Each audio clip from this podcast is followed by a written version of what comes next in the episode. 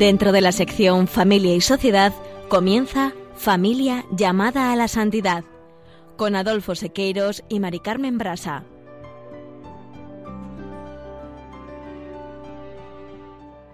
Muy buenas tardes, queridos oyentes de Radio María y familia Radio María. Bienvenidos un jueves más al programa Familia llamada a la Santidad. Con alegría compartimos con todos ustedes este programa 202. ¿Y de qué vamos a hablar hoy, Mari Carmen? Pues sí, Adolfo, en programas anteriores, y siguiendo el himno a la caridad que se encuentra en la primera carta de Pablo a los Corintios, tal como figura también en el capítulo 4 de la exhortación a Moris Letitia, hemos reflexionado sobre el amor es paciente, el amor es servicial. Y en el programa del día de hoy, mes dedicado al Sagrado Corazón de Jesús, vamos a lanzar una propuesta, la entronización del Sagrado Corazón en vuestras casas, en vuestras familias, puesto que si la oración no se aprende en casa, pues es difícil llenar ese vacío. En Esposos en Cristo, Juana Julio y Pablo Seque presentarán la vida de Ana María Gianetti, madre de familia, que como tantas otras madres supo ser sostén de toda su familia a partir de una intensa vida espiritual, en la que destaca su alegría permanente y su dulzura sin límites a lo que se unieron experiencias místicas que la sitúan como una de las mujeres más extraordinarias de la historia de la Iglesia allá por finales del siglo XVIII, y cuya fiesta celebramos mañana, día 9 de junio. No os perdáis su ejemplo de vida. Y hoy escucharemos también el testimonio de entrega y generosidad de Clara Patrón, matrona y madre de familia, que como persona identificada con el amor a la vida humana, orientó su vocación profesional a la profesión de matrona en un hospital público para ayudar a nacer a muchos niños. En un momento de su vida ha tenido que enfrentarse a un problema de salud importante. Afortunadamente, su problema de salud lo ha superado y está controlado. Las pausas informativas estarán acompañadas por composiciones de nuestro colaborador musical Javier Sequeiros. Finalizaremos, como siempre, el programa con una oración. No se lo pierdan, permanezcan a la escucha, permanezcan con nosotros en Radio María.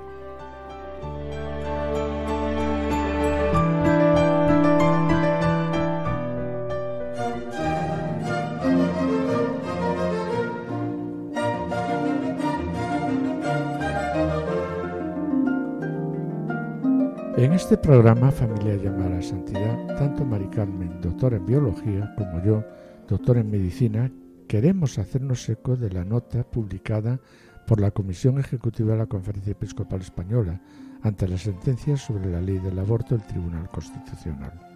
Los obispos lamentan en defensa de la vida del niño por nacer que se acaba de aprobar la ponencia que declara constitucional que haya seres humanos que no tienen derechos y se preguntan, ¿cómo es posible hablar todavía de dignidad de toda persona humana cuando se permite matar al más débil e inocente? ¿En nombre de qué justicia se realiza la más injusta de las discriminaciones entre personas, declarando a algunas dignas de ser defendidas, mientras que otras se le niega esta dignidad?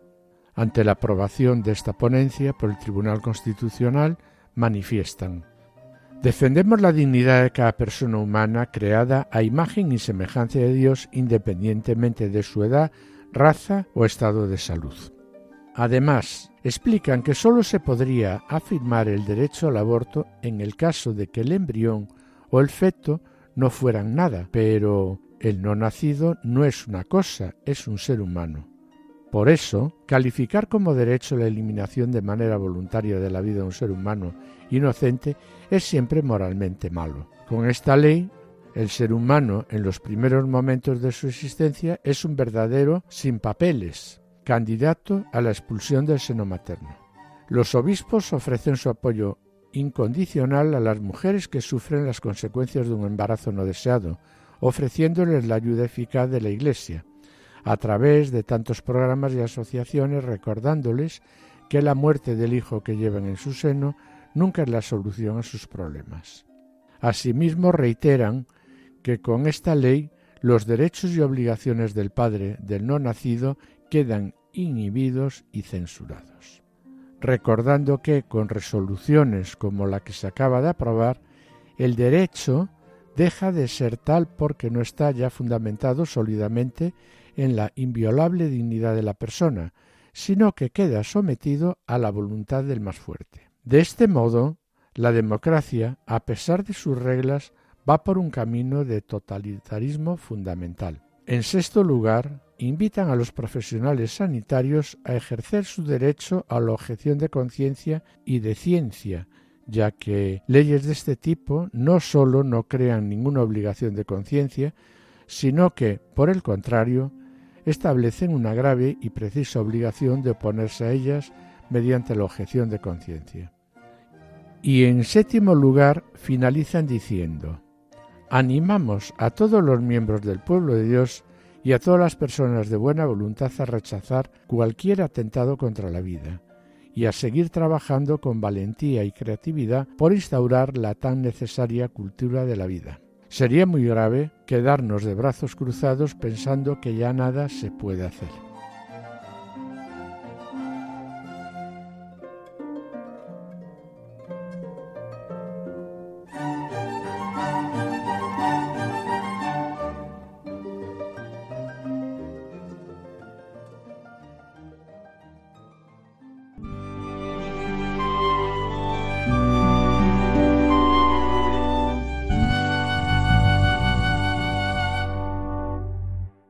Este mes dedicado al Sagrado Corazón de Jesús, tal como hemos comentado en el sumario, vamos a lanzar una propuesta, la entronización del Sagrado Corazón en vuestra casa y en vuestra familia. Es verdad que todos los que tenemos más o menos una edad hemos visto en casa de nuestros padres o quizá en casa de nuestros abuelos la imagen del Sagrado Corazón de Jesús situada pues situada en el lugar más importante de la casa. Pero también es verdad que ya en nuestras generaciones, casados allá por la década de los setenta y tantos, esta imagen no solo no ha ocupado un lugar preferencial, sino que es una imagen que nunca ha estado en nuestra casa. De ahí que hoy queremos animaros, queridos padres y madres, en este programa de familia llamada La Santidad, a poner a vuestras familias bajo la protección de Jesucristo puesto que la familia que lo entroniza en su casa confiesa a Jesucristo como su Rey y su Señor. Y Mari Carmen, ¿en qué consiste la entronización? Bueno, pues para la entronización colocamos la imagen del Sagrado Corazón, primero la compramos, ¿no? Si no la tenemos, y colocamos la imagen del Sagrado Corazón de Jesús en un lugar destacado de casa. Pero esa imagen del Señor no debe ser un mero objeto decorativo, sino que es una confesión pública de que nuestro amor a Jesucristo, de que nuestro deseo de hacer su voluntad y honrarle, de contar con Él en todas nuestras decisiones y proyectos. Ah, ya San Juan, Pablo II, ¿verdad? Hablando de la familia y de la importancia de la familia en este periodo de la historia, repetía su, su, su ilusión porque la familia fuese de verdad una pequeña iglesia doméstica y esta idea tan suya, familia como iglesia doméstica y transmisora a la fe que tantas veces hemos recordado y Mira, Adolfo, es verdad, nuestras familias no pueden estar desprovistas de su dimensión religiosa. Y tenemos este mes, ¿no? Mes dedicado. Sí, dedicado al Sagrado Corazón. Pues unas circunstancias excelentes. Unas circunstancias excelentes para qué? Pues para renovar la dimensión interior de la familia. Entre nosotros, claro. Y es precisamente la entronización del Sagrado Corazón de Jesús en la cual le reconocemos como verdadero Señor de la familia, pues... Una ocasión excelente, para renovar esta dimensión. Recordamos sobre ello eh, aquellas frases tan hermosas de Pío XII cuando estimulaba, porque la verdad es que la imagen del Sagrado Corazón se regalaba a los recién casados en aquel momento, ¿no? Entonces, cuando estimulaba a los recién casados a poner esta imagen del Sagrado Corazón presidiendo, presidiendo qué? Pues la familia, la casa, indicando cómo esa imagen debería ser venerada y respetada. Sí, haciendo también un poquito de historia, pero muy brevemente, me gustaría destacar que la difusión de la devoción al Sagrado Corazón de Jesús se debe a una gran santa, ¿verdad? Sí, a Santa Margarita Alacoque, a quien Jesús se le apareció, se le apareció con unas palabras. Sí, y dice Santa... ¿Cuáles fueron estas palabras? sí, dice, mira, Mira este corazón mío, que a pesar de consumirse en amor abrasador por los hombres, no recibe de los cristianos otra cosa que sacrilegio, desprecio indiferencia e ingratitud, aun en el mismo sacramento de mi amor. Pero lo que traspasa mi corazón más desgarradamente es que estos insultos los recibo muchas veces, y dice así, de personas consagradas, de personas consagradas especialmente a mi servicio. ¿Y qué te parece si recordamos las promesas que hizo Jesús a Santa Margarita Lacoque? Las promesas que hizo Jesús a Santa Margarita, dirigida a todos los devotos de su Sagrado Corazón, son Les daré todas las gracias necesarias a su estado. Pondré paz en sus familias. Les consolaré de sus penas. Seré su refugio seguro durante la vida y sobre todo en la hora de la muerte derramaré abundantes bendiciones sobre todas sus empresas y bendeciré también las casas en que la imagen de mi corazón sea expuesto y venerado. Los pecadores hallarán en mi corazón la fuente de misericordia. Las almas tibias se volverán fervorosas y las almas fervorosas se elevarán a gran perfección. Daré también a los sacerdotes el talento de mover los corazones más empedernidos. Y por último, las personas que propaguen esta devoción tendrán su nombre escrito en mi corazón y jamás ese nombre será borrado de él.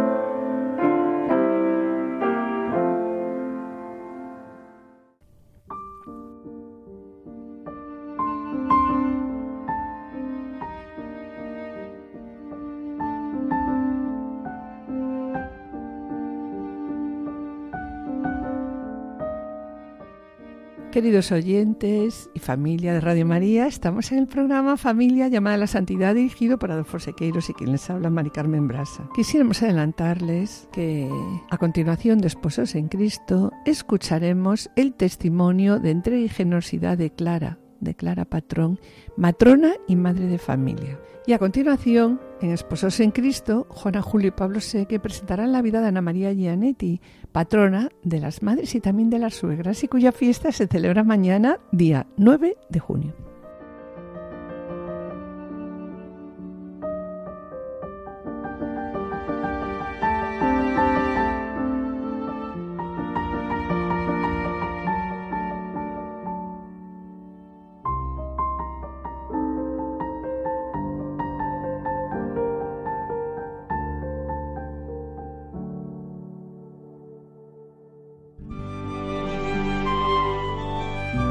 Esposos en Cristo.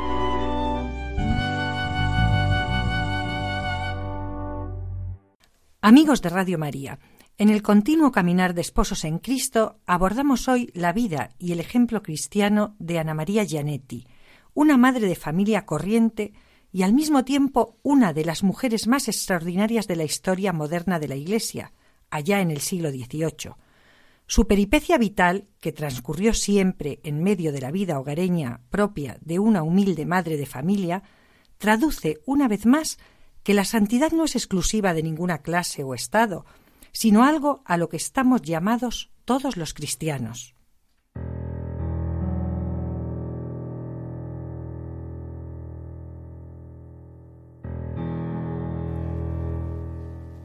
En efecto, Ana María Gianetti procedía de una respetable familia italiana en cuyo seno nació el 29 de mayo de 1769 en Siena.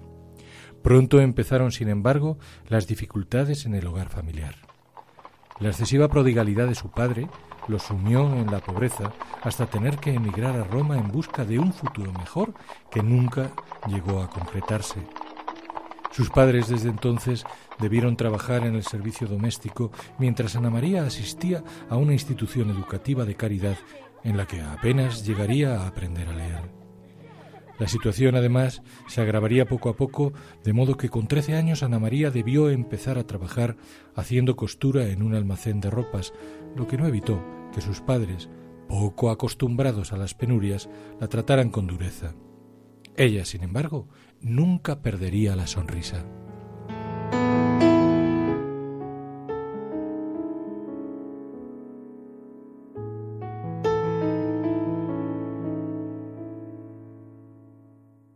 Así hasta que la familia con que trabajaba su padre ofrece a Ana María y poco después también a su madre un puesto de sirvienta, que pronto, por el carácter cumplidor de la chica, se ve acompañado del ofrecimiento de una habitación donde descansar, así como de comida suficiente con que esquivar el hambre. Y así transcurrió el tiempo hasta que a la edad de 20 años Ana María conoce y se enamora de un repartidor de, mercancía, Domenico Taigui. Muy pronto se casan y como tantos otros matrimonios viven, aunque creyentes, sin especial aliento espiritual. Poco más tarde, sin embargo, todo iba a cambiar por acción del Espíritu, que hizo a Ana María empezar a sentir auténtica sed de Dios.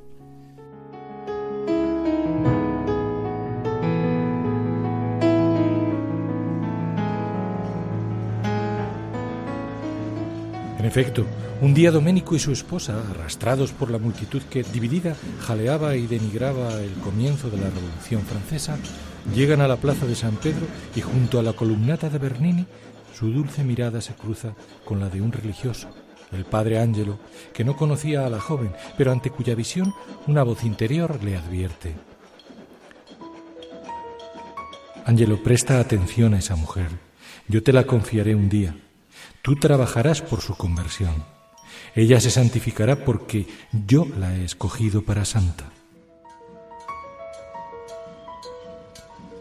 Lo que viene a coincidir en el tiempo con un acusado y progresivo deseo de Ana María por desprenderse de las satisfacciones del mundo. Hasta que cierto día, al buscar el consuelo de la penitencia, escucha al otro lado del confesionario la voz del que habría de ser su director espiritual, precisamente el mismo Padre Ángelo que como continuación de aquella primera visión le dice ahora, al fin habéis venido, hija mía. El Señor os llama a la perfección y vos no debéis desatender su llamada. Dios, hecho misterio, comenzaba a tomar cuerpo en el alma de Ana María y como ella diría más tarde, aquel momento fue la hora de su conversión.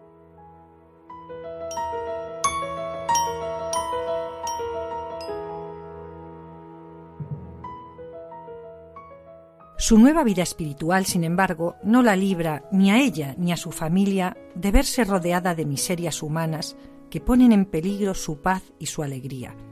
Su marido, Doménico, aunque creyente y trabajador, presenta un carácter muy agrio, que sólo la paciencia inmensa de Ana María, sin una queja y con una mirada permanente de caridad hacia él, evita que se desboque en accesos violentos y al mismo tiempo propicia que vaya poco a poco a lo largo de 48 años aceptando a Cristo como Salvador. Será quizá esta la principal de sus obras de redención. En medio de todo ello, ni siquiera perder a cuatro de sus siete hijos, dos de ellos bien pequeños, le hace descomponer a la futura santa su perfil espiritual, siempre sereno y lleno de bondad. Sin duda, todo ello fundado en una intensísima vida de oración y penitencia que no excluía los sacrificios corporales como instrumento, así lo dice ella, de redención de las almas agitadas por el pecado, ni tampoco la mortificación de la propia voluntad, base de la verdadera perfección en palabras que el Señor reveló en cierta ocasión a Ana María, madre y esposa, para la que la confianza en Dios y la humildad se convirtieron en medios seguros con que alejar el mal en todas sus formas.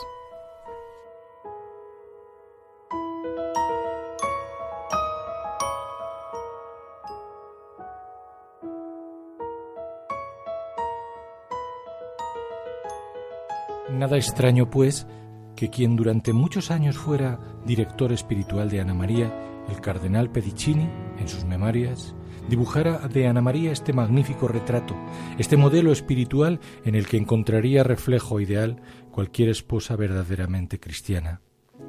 Fue, dice el testimonio del cardenal, una esposa y madre modelo, educando a sus hijos con todo esmero en los principios cristianos, sabiendo mezclar con sabiduría la blandura con la serenidad.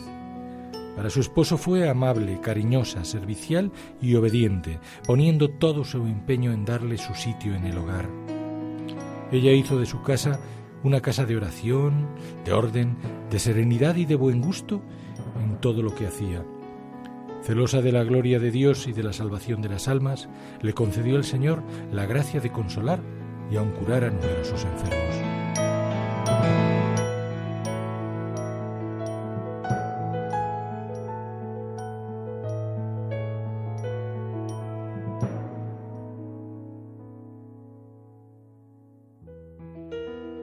En parecida clave se expresará su marido, Doménico, cuando en el proceso de beatificación de Ana María, él ya con 91 años, todavía reconocía y agradecía vivamente el regalo que había recibido en su esposa. Decía, tan pronto me veía, iba a atenderme, con ese inmenso cariño de esposa que siempre tuvo para conmigo. Para mí y para mis hijos, Ana María era la felicidad de la familia. Ella mantenía la paz en el hogar, a pesar de que éramos bastantes y de muy diversos temperamentos, sobre todo cuando mi nuera se quedó a vivir con nosotros durante los primeros tiempos de su matrimonio.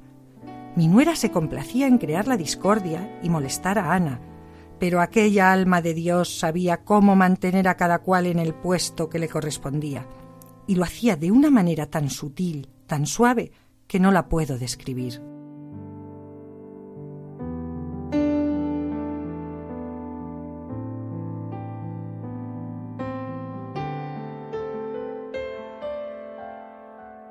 Y añade, cada mañana nos reunía a todos en casa para una pequeña oración y cada noche nos volvía a reunir para la lectura de un libro espiritual.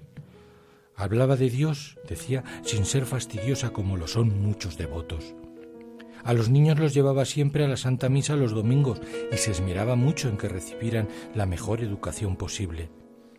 Estaba siempre amable y sonriente, aunque tenía muchos diferentes males. Para decirlo en forma breve, estoy viejo, pero si estuviese joven y tuviera ganas de viajar por el mundo entero para encontrar semejante mujer, sería imposible encontrar a una. Hermoso testimonio de amor esponsal que concluye humildemente, es casi una oración, con el reconocimiento de las faltas propias y con la inmensa gratitud a la esposa. Debido a ella, dice, corregí algunas de mis faltas.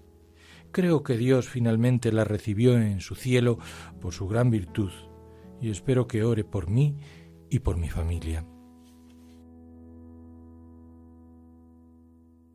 Hay todavía un aspecto de su santidad que no es posible olvidar. Nos referimos a que desde el momento de su conversión, Ana María fue tocada por el Espíritu de un modo muy especial.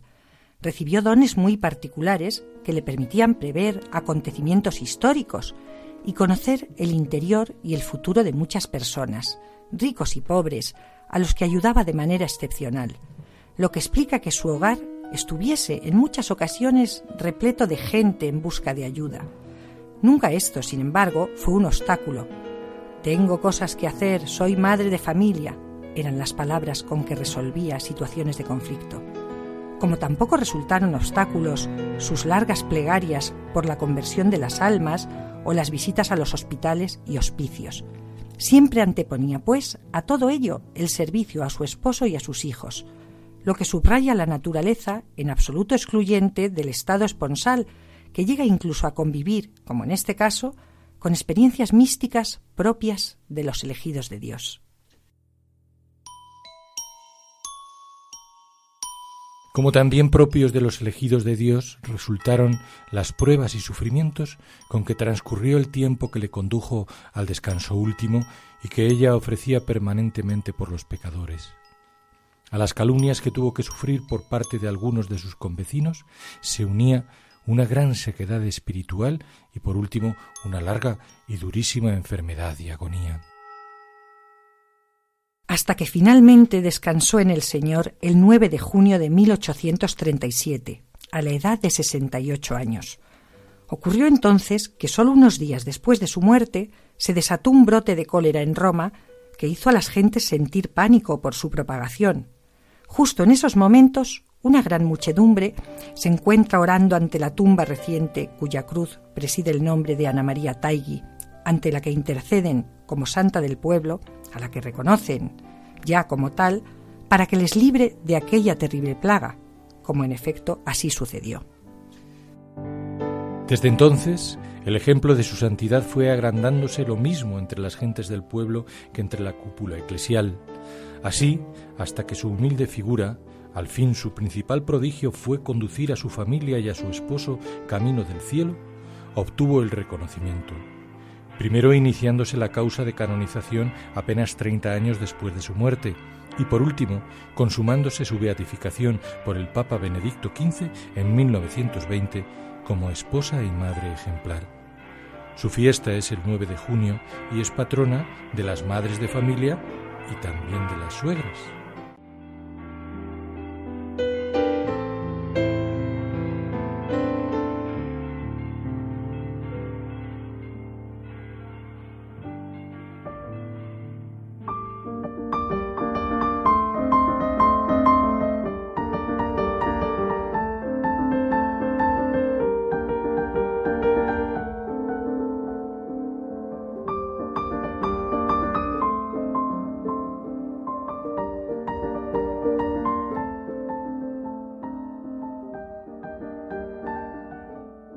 Queridos oyentes y familia de María, estamos en el programa Familia llamada la Santidad dirigido por Adolfo Sequeiros y quien les habla Mari Carmen Brasa.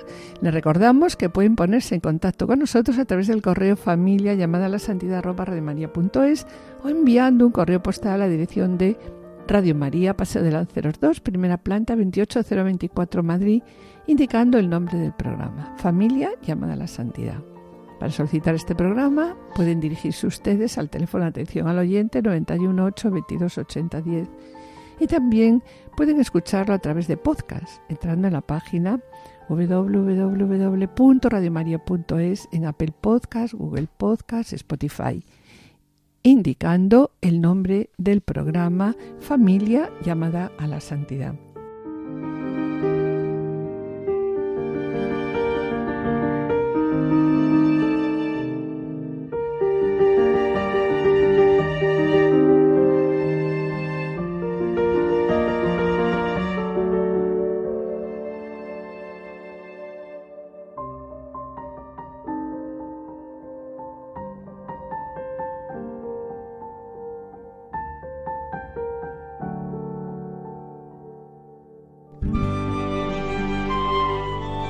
Colofón.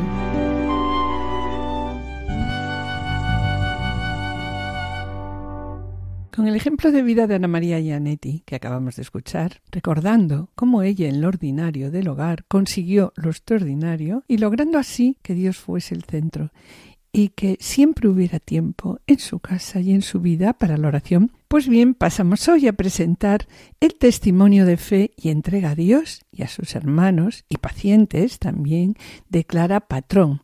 Ella es matrona de un hospital de Madrid y una gran madre de familia.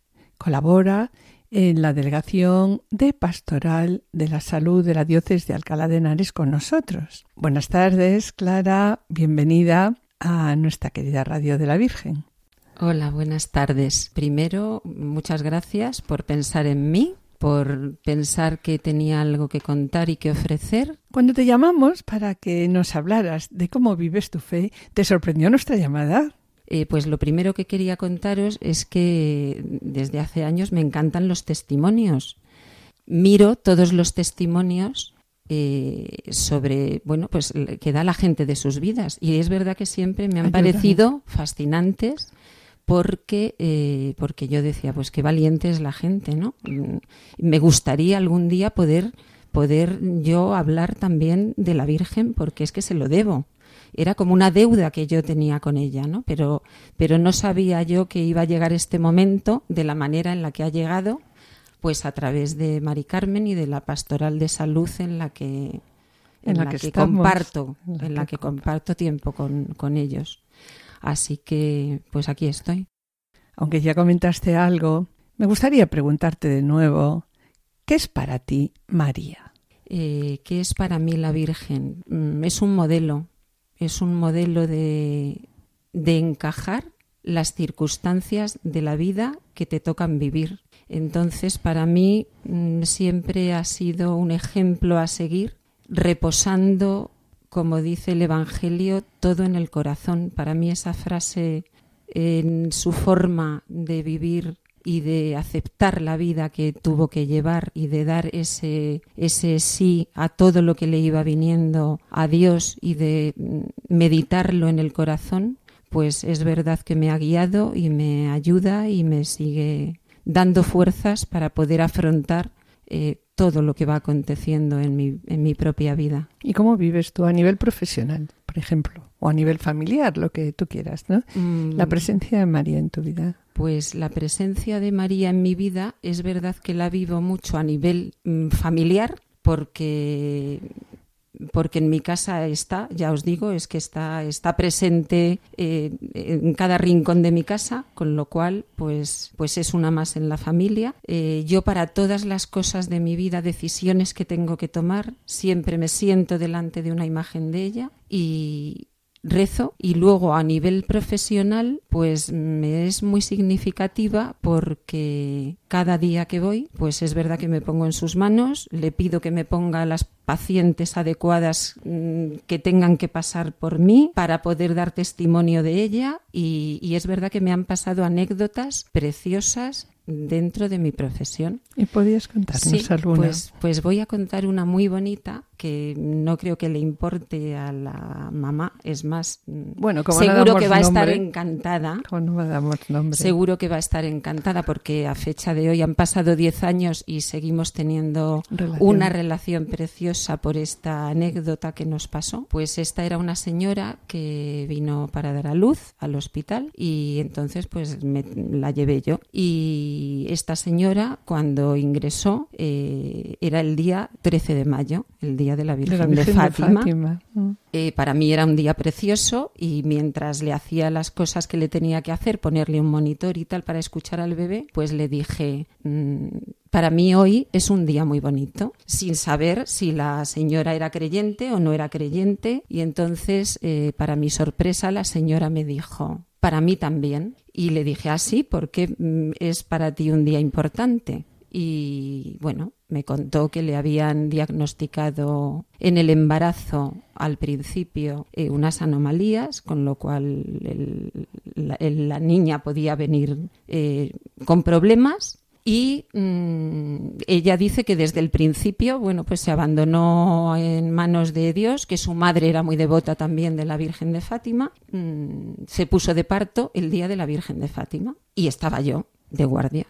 Entonces yo le dije que yo era muy devota de la Virgen, que para mí era importantísimo también. Y es verdad que la señora llegaba en una etapa de parto que, que no, no tenía por qué haber dado a luz conmigo, pero se precipitaron las cosas, eh, dilató enseguida y mm, nació su hija conmigo, Fatimita, que se llama Fátima.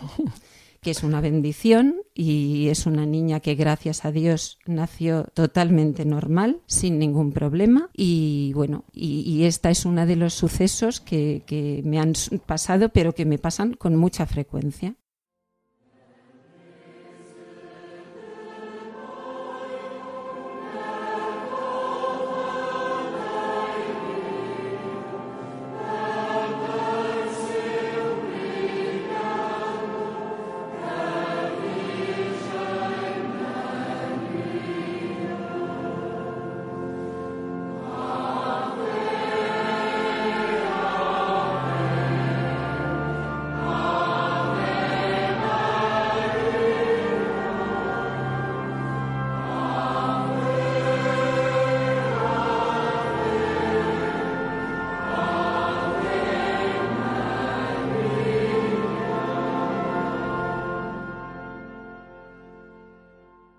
Podrías contarnos qué experiencia de la presencia de María has vivido hace unos años y que sabemos que ha marcado mucho tu vida? Y bueno, pues Que me mm, comentabas antes cuando estábamos muy preparando el programa. ahora eh, es que mm, tuve una experiencia en un viaje a Medjugorje. eh, me encantó el viaje a Medjugorje, como a, a tantísima gente. Y entonces, pues estando allí en la peregrinación, en un ratito de adoración, eh, pues de repente, mm, no sé si, si tú, Mari Carmen, conoces algo de Medjugorje. Lo que he oído, no he ido nunca.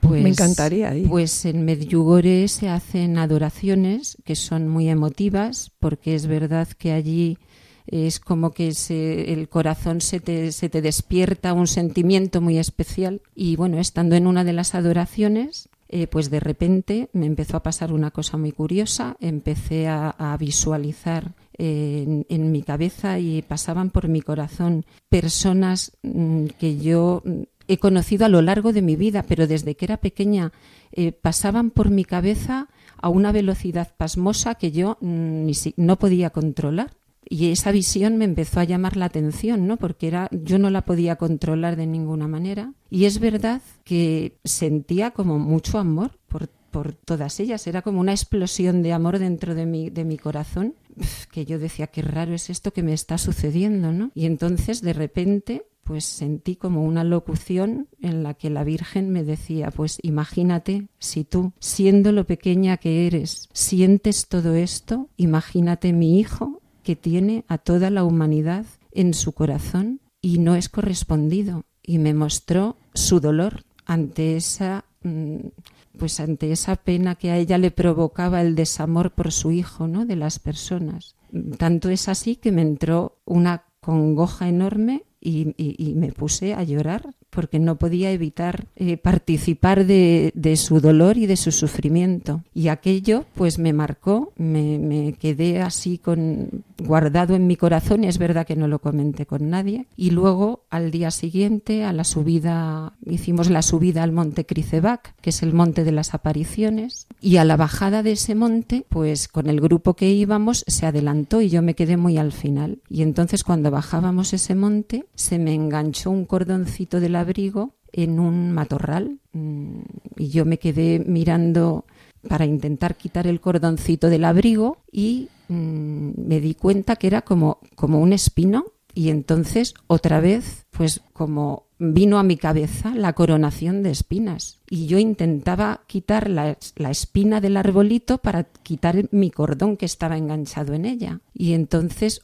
de nuevo otra vez otra locución de la Virgen, porque yo pensé qué dolor ver a tu hijo con una corona de espinas y sentía que ella me decía, no te lleves, vas a compartir un calvario con mi hijo, pero no te lleves las espinas, llévate las flores. Y miré y dije, flores, ¿dónde hay flores? Pero efectivamente al bordecito del arbusto había flores del mismo tejido del árbol, de maderita, y me cogí un puñadito de esas flores. Bueno, y la verdad es que dentro de mí mm, me entró un poco de reparo diciendo, ay Dios mío, ¿qué, qué voy a tener que pasar o qué, o qué, va a pasar en mi vida, ¿no? ¿Qué, espinas voy a, tener? Pero me salió decirle, bueno, pues, pues si este calvario lo tengo que pasar, pues estate a mi lado y, ojalá sirva para dar fruto y para, para ganar almas para tu hijo. Es verdad que eso es lo que salió de mi corazón. Y, bueno, y con eso, con eso guardado en mi, en mi corazón, pues volvimos a, a España. Y Fue antes de la pandemia, ¿no? Eso. Justo en 2019.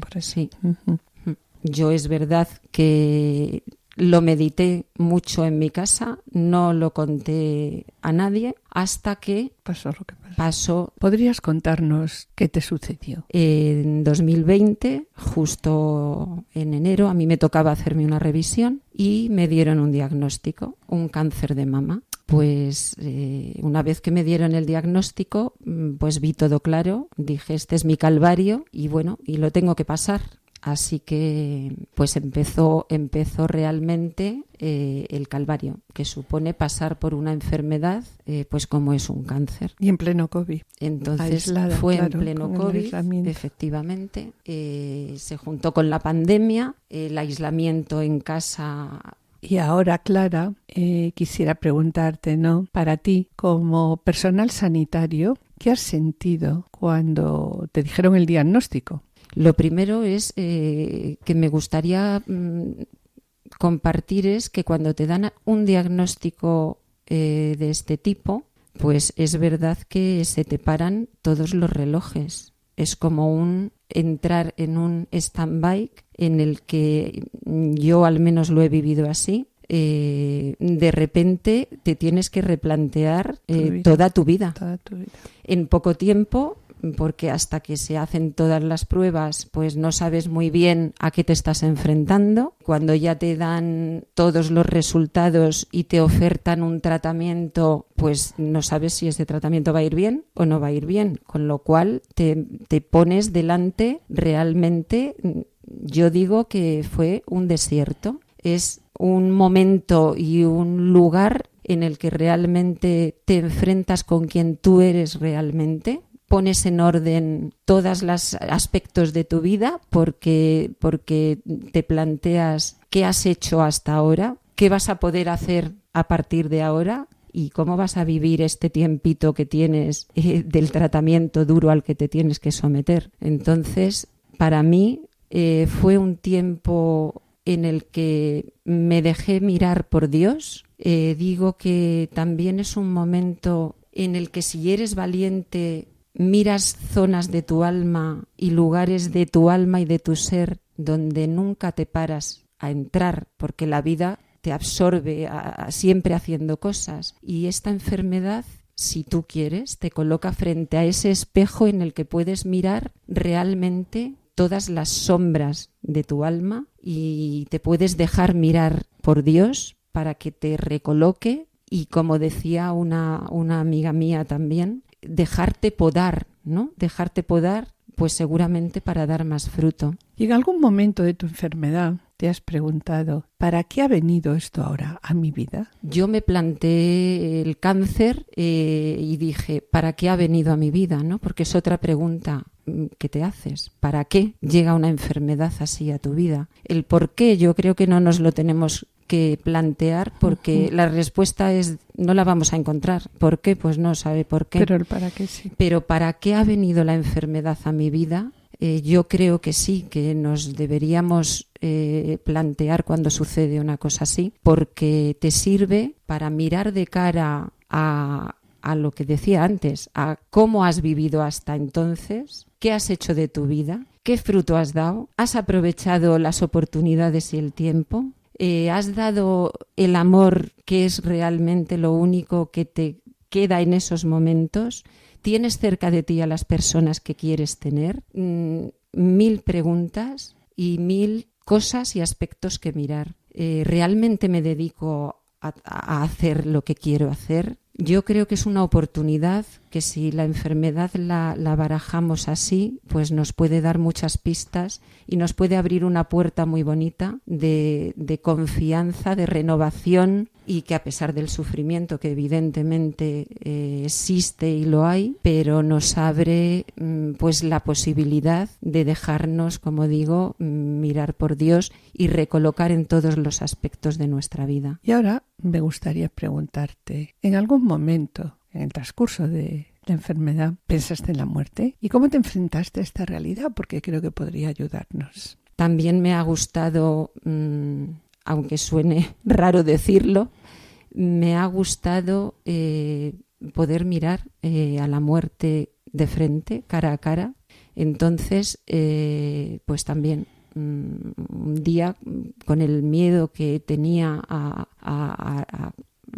contagio por el COVID, pues dije, bueno, pues si es que vamos a ver, pues imagínate, pues pues si te mueres, pues si llega la muerte, ¿qué? Y es verdad que que invito de verdad que también a hacer un acto de valentía y, y ponerte y ponerte cara a cara con el hecho de morir, que también te da muchas pistas de cómo estás viviendo, ¿no? Yo digo que gracias a Dios eh, llegué a la conclusión de que me podía morir en paz y dije, uy, pues qué alegría, porque, pues porque se me quitó muchísimo miedo. De verdad que empecé a valorar, pues eso, qué había hecho con mi vida, qué gente tenía a mi lado, el amor que había dado, eh, mi, mi familia, mis hijos, mis amigos, mis compañeros de trabajo. Nos comentabas hace un momento que has pasado toda tu enfermedad en tiempo de COVID y está claro en soledad. ¿Y cómo podías contarle a nuestros oyentes no cómo has vivido esta soledad?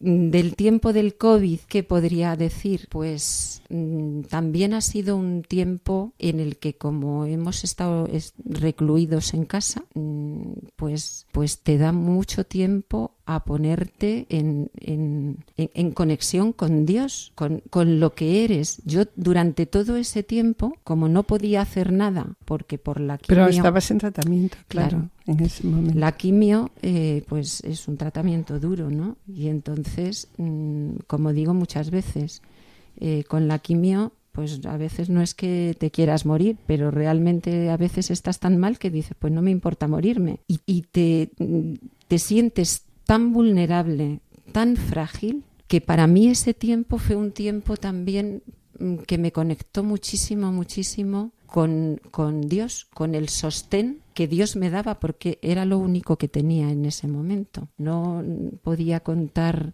eh, pues con compañía de personas, bueno, que te llaman por teléfono, pero pero ya está. Entonces, pues de verdad que yo estoy muy agradecida porque para mí esos momentos tan duros eh, de sufrimiento, pues pues me sentí eh, enormemente conectada con el amor de Dios, eh, con la pasión o sea, llamativamente en muchos momentos me venían pasajes de la pasión y, me reconfortaba poder ofrecer ese sufrimiento mío pues no sé si, si puede parecer raro, pero me reconfortaba, me reconfortaba poderlo poner en, las manos de Cristo y decir, pues, pues me duelen los huesos que me quiero morir ahora y, te lo pongo en tu dolor de crucifixión de huesos, ¿no? Entonces, mm, yo creo que si conseguimos elevar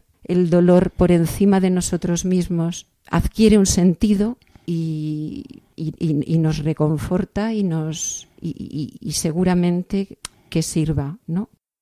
Yo ahora quería preguntarte, porque como sabes, la radio tiene el tiempo muy limitado, ¿no? Quería preguntarte, ¿qué te ha aportado a ti a nivel personal el, el haber padecido, no, un, cáncer, como dices tú?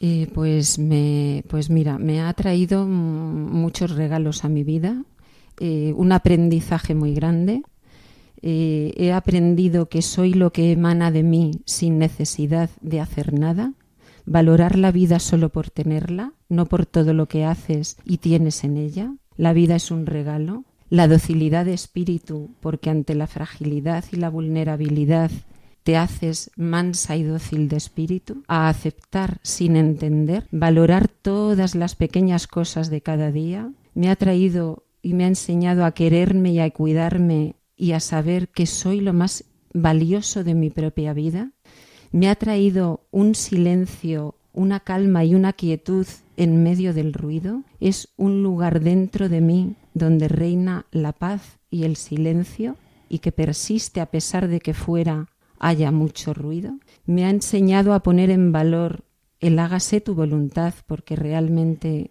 mm, estoy en manos de Dios, me ha traído mucha humildad, mucha humildad.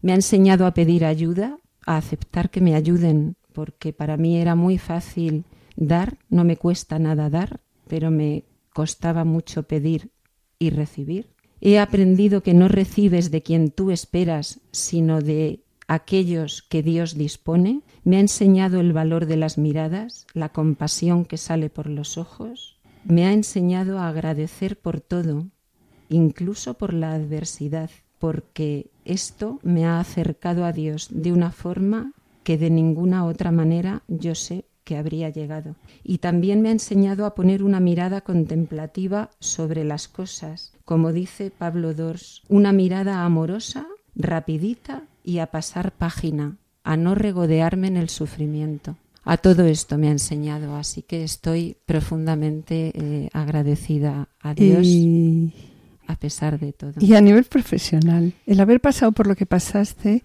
eh, en tu labor diaria del trato con los enfermos.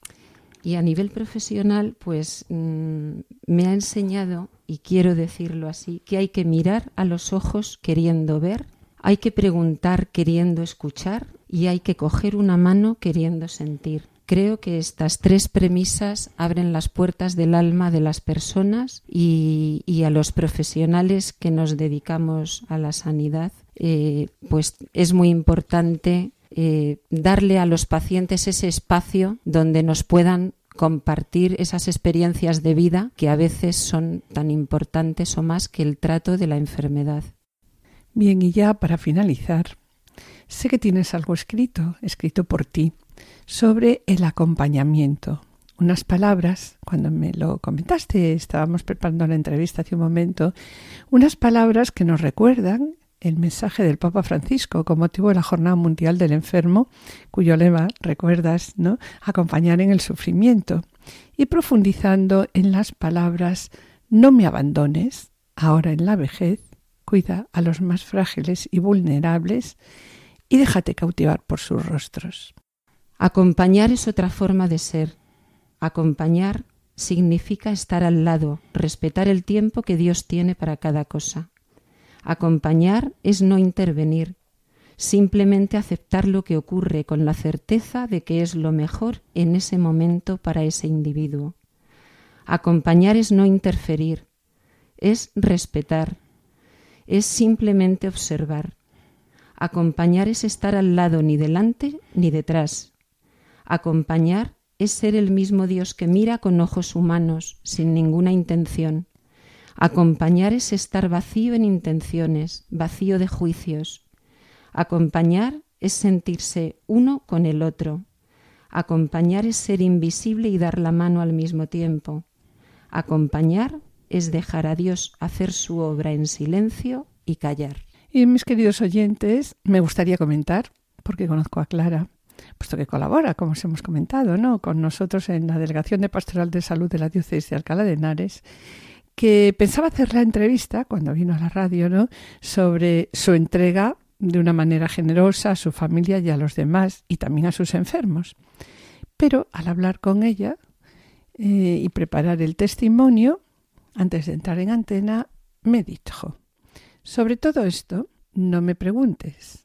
Y yo, respetando sus deseos, he dejado que hablase de lo que Dios hace en su vida. Muchas gracias, Clara, Muchas gracias por tu sencillez, humildad y tu ejemplo. Y esperamos que nos acompañes en otros momentos en esta querida Radio de la Virgen. Pues muchas gracias. A continuación, vamos a escuchar unas palabras del Papa Francisco sobre la oración en familia.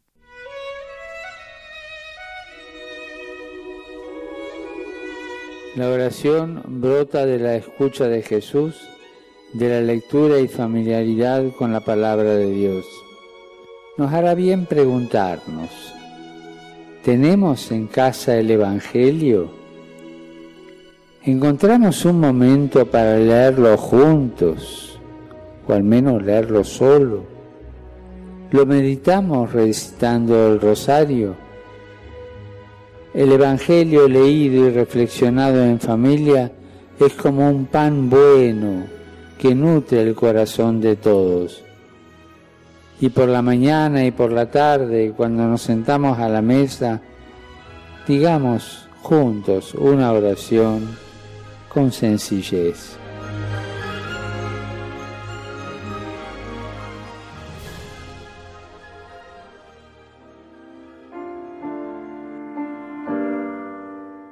Finalizamos el programa de hoy con una plegaria muy conocida. Sagrado Corazón de Jesús, en vos confío. Y hoy vamos a pedir de una manera muy especial por las familias, por las familias para que, a ejemplo de la familia santa de Nazaret, sean hogares donde Dios sea el centro y se cultive el cuidado solícito y la capacidad de sacrificio. También pedimos, Señor, por las familias divididas y heridas por el orgullo y la soberbia que no saben perdonarse ni tampoco respetarse. Queremos recordar también en estos momentos de sufrimiento a los enfermos y pedimos por todos ellos para que vivan configurados a Cristo crucificado en el cuerpo y en el espíritu y para que, sostenidos en su debilidad y ofreciendo sus sacrificios, cooperen con Cristo en la redención del mundo.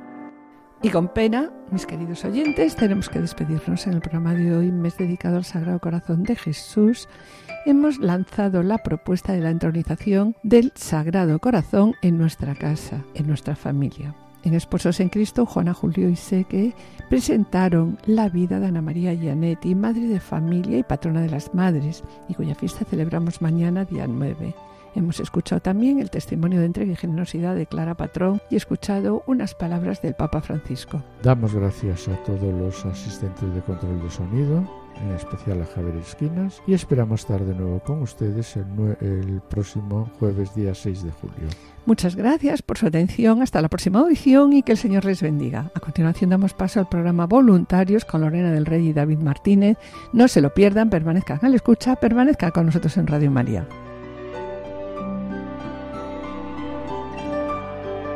Han escuchado Familia llamada a la santidad con Adolfo Sequeiros y Mari Carmen Brasa.